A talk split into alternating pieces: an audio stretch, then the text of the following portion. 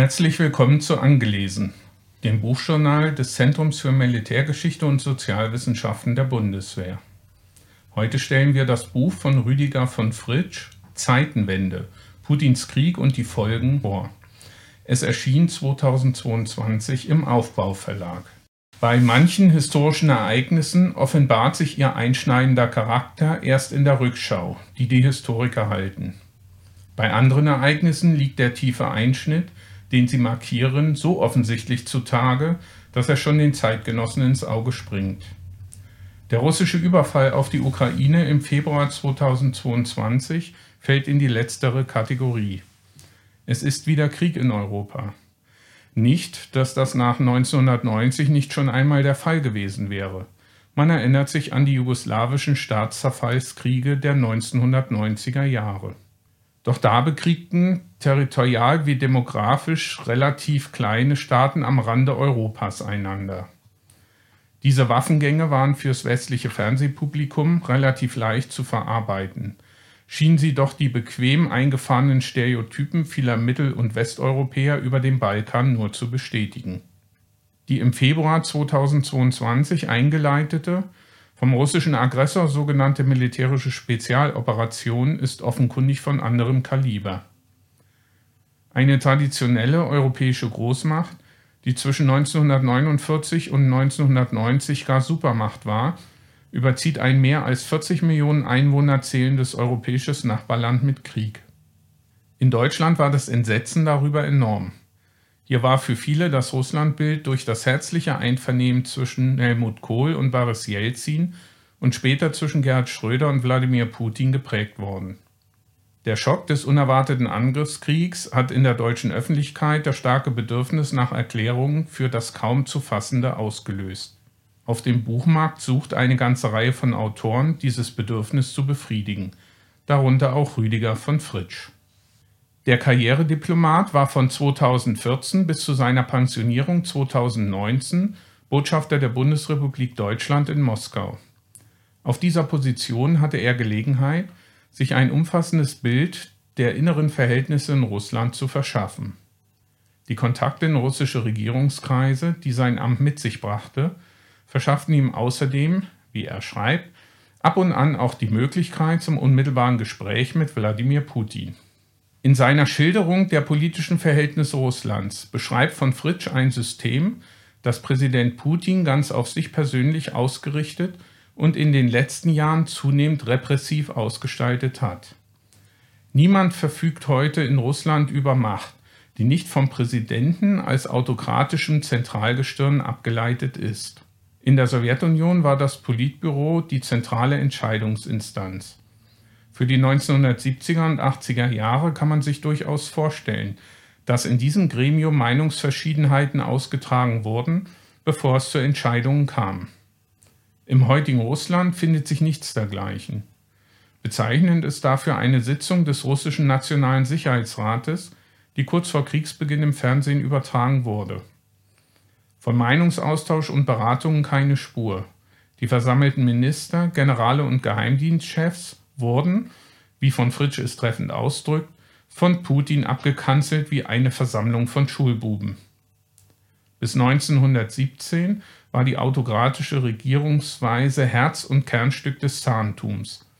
Vergegenwärtigt man sich dies, so scheint es nicht abwegig, Putin als den neuen Zahn zu bezeichnen, auch wenn von Fritsch das nicht tut. In der Einleitung seines Werks erwähnt von Fritsch die Rede die der seinerzeit seit nicht einmal zwei Jahren im Amt befindliche Präsident Putin im September 2001 vor dem Deutschen Bundestag hielt. Er bewertet diese Rede positiv und bezeichnet sie als bemerkenswert. So kann der Eindruck entstehen, dass von Fritsch der Auffassung anhinge, der Putin von 2001 sei ein völlig anderer Mensch gewesen als der Putin von 2022. Hier sind Zweifel erlaubt. Denn während Putin anno 2001 in Berlin in der Sprache seines Gastlandes die honigsüßen Worte von den Lippen flossen, tat er in Tschetschenien bereits nichts anderes als gut 20 Jahre später in der Ukraine. Einen grausamen Krieg führen, der auch unter der Zivilbevölkerung zahlreiche Opfer forderte. Man hatte also auch damals bereits die Chance zu erkennen, wessen Geisteskind dieser Mann ist. Für den Fortgang des Krieges in der Ukraine macht von Fritsch vier denkbare Szenarien aus. Einen ukrainischen Sieg, einen russischen Sieg, ein Patt oder eine Eskalation. Ein ukrainischer Sieg würde voraussetzen, dass Russland aus den seit dem 24. Februar 2022 eroberten Gebieten verdrängt wird. Dies hält von Fritsch für ausreichend, um von einem ukrainischen Sieg zu sprechen. Allerdings müsste die Ukraine die Kontrolle über die Krim und Teile der Ostukraine einstweilen als gegeben hinnehmen. Letzteres scheint nicht realistisch. Je länger der Krieg andauert und je höher der entrichtete Blutzoll der Ukraine wird, desto weniger dürfte sie bereit sein, die russische Besetzung hinzunehmen. Das Szenario des russischen Siegs wäre laut von Fritsch durch weitgehende Besetzung des Ostens und des Südens der Ukraine verwirklicht. Diese Besetzung ist erfolgt. Im September 2022 ließ Putin vier überwiegend russisch besetzte südostukrainische Verwaltungsbezirke nach Scheinreferenten zu russischem Staatsgebiet erklären. Offenbar genügt dies jedoch der russischen Seite nicht, um die sogenannte Spezialoperation für siegreich beendet zu erklären. Nach der Möglichkeit der Eskalation sah es am 15. November 2022 aus. Für eine Schrecksekunde hielt die Welt den Atem an, als eine Rakete russischer Bauart in Polen auf NATO-Gebiet einschlug und zwei Zivilisten tötete. Die zügige Untersuchung des Vorfalls ergab, dass ein russischer Angriff als Ursache ausgeschlossen werden konnte. Das legt die Vermutung nahe, dass eine Eskalation weiterhin weder von russischer noch von westlicher Seite erwünscht ist. Bleibt also die Möglichkeit eines Pads, das heißt eines mehr oder weniger stabilen Waffenstillstands, was dem Sachverhalt eines sogenannten Frozen Konflikt entspricht. Manche scheint dafür zu sprechen, dass dies das wahrscheinlichste Szenario sein könnte. Mit Recht weist von Fritsch mit Blick auf Georgien darauf hin, dass Russland bisher geschickt darin war, solche Instabilitäten zu erhalten, um so auch Einfluss auf die internationale Lage zu nehmen. Ausführlich beleuchtet von Fritsch die russisch-ukrainischen Beziehungen nach Ende der Sowjetunion und dabei insbesondere das Verhältnis des russischen Präsidenten zum Nachbarland. Dabei legt er dar, dass geschichtliche Bezüge im Denken des russischen Machthabers breiten Raum einnehmen. Im Mittelalter existierte die Kiewer Rus, ein slawischer Herrschaftsverband, der Gebiete der heutigen Staaten Ukraine, Belarus und Russland umfasste. Die Rus bestand, bis im 13. Jahrhundert die Mongolen die Herrschaft übernahmen. Nach Ende der Mongolenherrschaft im 15. Jahrhundert standen bis 1991 ständig mindestens Teile des heutigen Staatsgebiets der Ukraine unter Russlands Kontrolle. Putin nutzte diese historischen Fakten zur Konstruktion einer völkischen Einheit von Russen, Ukrainern und Weißrussen. Diese eigenwillige Deutung liefert den Überbau für die faktische russische Nichtanerkennung der Souveränität der Ukraine. Von Fritsch zitiert aus einer Rede Putins, in der dieser bereits 2013 sagte, dass die Ukraine echte Souveränität nur in Partnerschaft mit Russland erreichen kann. Schließlich sind wir ein Volk. Dass viele Ukrainer mit dieser Auffassung ganz und gar nicht übereinstimmen, zeigten im Winter 2013-14 Massenproteste in der Ukraine. Sie richteten sich gegen eine als russlandfreundlich wahrgenommene ukrainische Regierung. Moskau wertete diese Proteste als Machenschaften westlicher Regierungen und nahm sie 2014 zum Anlass, völkerrechtswidrig die ukrainische Halbinsel Krim zu annektieren und weitere Gebietsansprüche in der Ostukraine geltend zu machen. Die Möglichkeiten gewaltfreier Verständigung wurden in Moskau verworfen. Von Fritsch fasst dies in dem Satz zusammen, Putins Denken in historisch-emotionalen Kategorien obsiegte. Das ist sicher nicht falsch, und ein solcher personalisierter Erklärungsansatz, zumal in einem autokratischen politischen System, naheliegend. Aber natürlich weiß auch von Fritsch, dass unabhängig von der Person des Präsidenten auch strukturelle Gegebenheiten für den Vorgang relevant sind. Er lenkt die Aufmerksamkeit seiner Leser auf die Tatsache, dass die politische Elite Russlands nach wie vor kaum bereit ist, sich mit dem Zerfall der Sowjetunion abzufinden.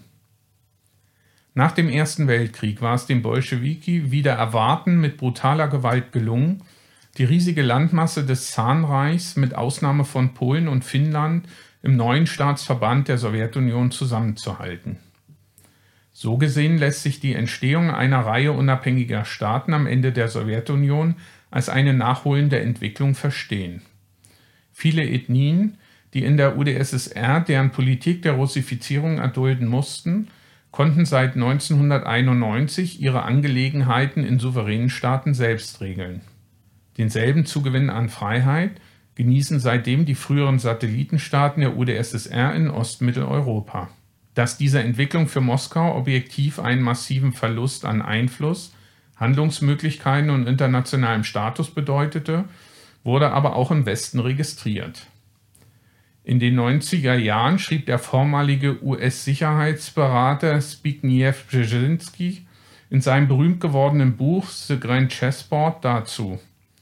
Ohne die Ukraine hört Russland auf, ein eurasisches Imperium zu sein.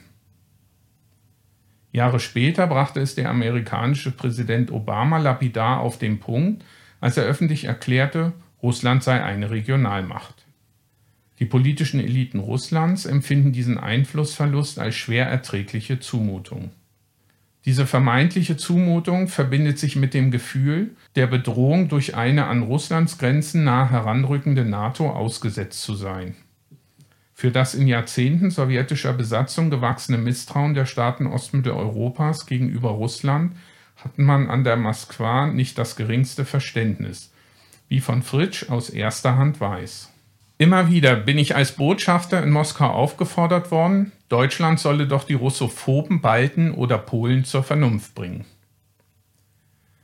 Dankenswerterweise stellt der Autor klar, dass es von westlicher Seite 1990 keine verbindliche Zusage gegenüber der Sowjetunion gegeben hat, die NATO werde keine neuen Mitglieder aufnehmen. Die mittelosteuropäischen Staaten nicht aufzunehmen hätte bedeutet, ihnen die Rolle einer Pufferzone zwischen NATO und Russland zuzuweisen. Doch Pufferzonen, da ist dem Autor zuzustimmen, werden über kurz oder lang zu Trampelpfaden der Streitkräfte benachbarter Länder. Ob die internationale Lage sich heute entspannter und friedlicher darstellen würde, wenn die Ukraine in die NATO aufgenommen worden wäre, wie 2008 von den USA befürwortet, bleibt indes eine offene Frage. Es liegt in der Natur der Sache, dass Entwicklungen sich in Kriegen mit erheblich größerer Dynamik vollziehen als in Friedenszeiten. Ebenso liegt es in der Natur der Sache, dass Produktion und Vermarktung von Büchern eine gewisse Zeit in Anspruch nehmen. So entsteht unvermeidlich das Risiko, dass Bücher, die sich mit laufenden Kriegen befassen, dem Leser schon nach wenigen Monaten überholt erscheinen können. Von Fritschs Buch erschien im Mai 2022 und gibt den Sachstand vom April wieder. Manche durch von Fritsch referierte Einzelheit aus den ersten Kriegswochen wird wegen der dichten Ereignisfolge in der seither vergangenen Zeit den Leser kaum mehr präsent sein. Überholt erscheint das Buch insgesamt dennoch nicht. Es enthält eine Reihe von Bewertungen, die nach wie vor zutreffen. Der Beobachtung des Autors, dass eine völlig falsche Lageeinschätzung auf russischer Seite aus dem geplanten Blitzbefreiungskrieg einen Abnutzungskrieg gemacht hat, lässt sich kaum widersprechen. Auch die Einschätzung, dass Putin mit dem Befehl zum Überfall auf die Ukraine Russland auf lange Sicht in eine dunkle, ungewisse Zukunft geführt hat, erscheint nachvollziehbar. Der globale Kontext wird aus der Betrachtung keineswegs ausgeklammert. Mit Blick auf China weist der Autor auf Russlands schwieriges Verhältnis zu diesem aufstrebenden Nachbarland hin. China könnte ein von ihm zunehmend abhängiges Russland als Mittel seiner Politik nutzen, um die Auseinandersetzung mit den USA zu suchen. In der Tat lässt sich vermuten, dass der gegenwärtige Krieg Peking in dieser Hinsicht nicht ungelegen kommt. Die USA wenden umfangreiche Mittel zur Unterstützung der Ukraine auf. Jeder dafür verwendete Dollar steht nicht mehr für die Auseinandersetzung mit China zur Verfügung. Und auch Washingtons Ressourcen sind nicht unbegrenzt.